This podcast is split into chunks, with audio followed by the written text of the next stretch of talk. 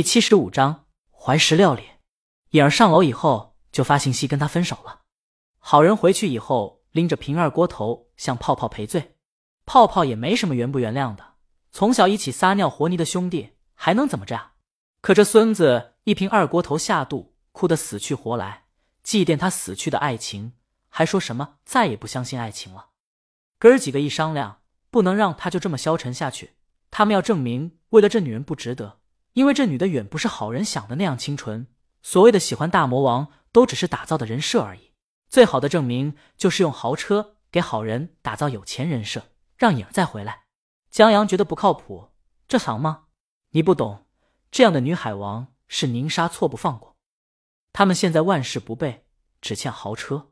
周浩就想到了江阳，江阳无语了，这是人能想出来的主意？就好人这舔狗人设，这给了好人希望。再离开，岂不是又一次打击？这三个臭皮匠是真的臭。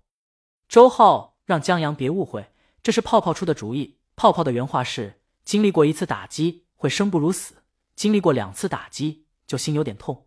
要是还不能觉悟，就来第三次打击，说我们这片要拆迁，那到时候就心如止水了。言而总之，一定要让好人在痛苦中成长。然后，江阳替他补上。要么好好活着，要么赶紧去死。这是他刚写下的台词。你这话不错。周浩觉得是个劝人的话，等好人在要死要活的时候说给他听。你们可真是好朋友。江阳觉得这主意太损了，他觉得这是泡泡在报复，不过他喜欢。可问题我又没有豪车。李青宁在沉静中回过神。你要用车啊？周浩要借。李青宁说。车库停的车不经常开，江阳要用的话，让人开出去活动活动也挺好。江阳于是答应下来，让他们明儿早上过来。这刚喝了二锅头，不适合开车。得嘞。周浩挂了电话，旁边的六儿问他成吗？要不咱们去租一辆车，一辆租不到的豪车才有说服力。周浩让他们放心，他就怕到时候好人不敢开。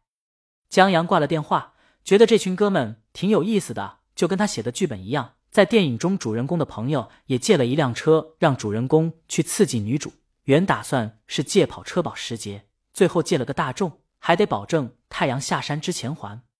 至于这个世界，江阳没怎么了解过，还真不知道车好不好，因为车标和车牌子许多都跟以前不一样。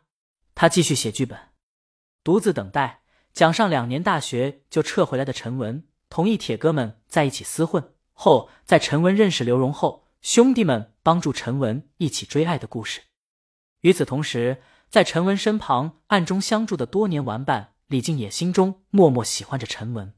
在这场起起伏伏的追爱中，江阳很喜欢主人公那群狐朋狗友，他们并不是主人公的背景板，也不为衬托主人公陈文而存在，他们真的只是朋友，就跟你我身边的那些朋友一样。他们白痴，他们单纯。他们有理想，他们有爱情，他们跟主人公一样肆意挥霍自己的青春。电影中，陈文渐渐认识到刘荣并非凉拌，他的朋友也各自找到了归宿和梦想。贩 DVD 的进了局子，玩摇滚继续组建新的乐队，合伙人成立了新公司，中外合资，吉他手流浪街头，还让人抢了钱。而执行导演跟自己的新娘去拍一百集纪录片去了。至于暗恋陈文的李静，他放下了这段暗恋。选择了南下完成自己梦想，只留陈文一个人待在古董店，写下“独自等待”，献给从你身边溜走的那个人。至于什么是爱情，江阳以前不知道，现在，江阳抬头看着在弹琴的李清明，他庆幸自己等到了。这部电影的插曲也特别好，有蓝莲花花的《Miss You》，新裤子乐队《年轻的习惯》，黑棒的《霞飞路八十七号》。他写到这儿停下。走到李清明身后，为他按摩肩膀，问他有没有听他唱《蓝莲花》。李清明以前听过，即便没听过，当江阳想这个的时候，他也听得到。他手放在钢琴上，一首独属于《蓝莲花》的旋律从琴上流泻而出，钢琴版的听起来别有一番好听。至于别的曲子，暂时就不张罗了。江阳先把剧本写完再说，还不知道有没有人拍呢。这不是什么惊世骇俗的剧本，不会写出来就让人惊叹，让大导演一拍桌子，我一定要拍什么的。江阳只是碰到了好人这一帮人，碰巧记忆到了，又碰巧喜欢，写出来罢了。他现在把自个儿这种回忆叫挖矿，指不定在什么地方就挖出什么好东西，也会挖出平庸的东西。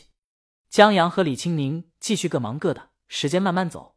傍晚的时候，他们去打网球，活动一下身子骨，出了一身汗以后回家洗漱了。因为天已晚，就不做饭了。李青宁打算去吃铁板烧的，江阳决定去吃怀石料理。这玩意儿江阳没吃过，听起来很高级，想尝试一下。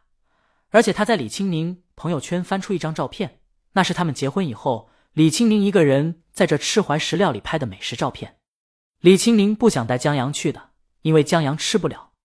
可既然江阳想要送人头，作为善解人意的贤内助，李青宁也不好拦他。龙府会所就有怀石料理，在会所餐厅的侧边，环境优雅，大厨还是顶级的大厨，做日料做的特别地道。在进去时，李青宁特意选了个靠脚位子，以免服务员觉得他们是来砸场子的。江阳觉得他应该不会那么不堪吧？先上附上，这是一道姜丝和蟹肉做的什么什么名字的菜，酸甜口味的，挺开胃。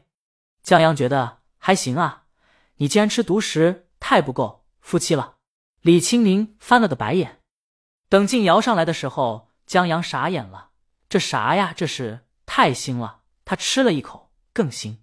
他差点吐出来。再看李青宁，他吃的悠然自得，还在看江阳好戏，眉眼都是笑。他就知道江阳吃不惯。江阳终于体会到姐姐的用心良苦了。奈何这饭是不能退，自己点的菜只能自己吞下去。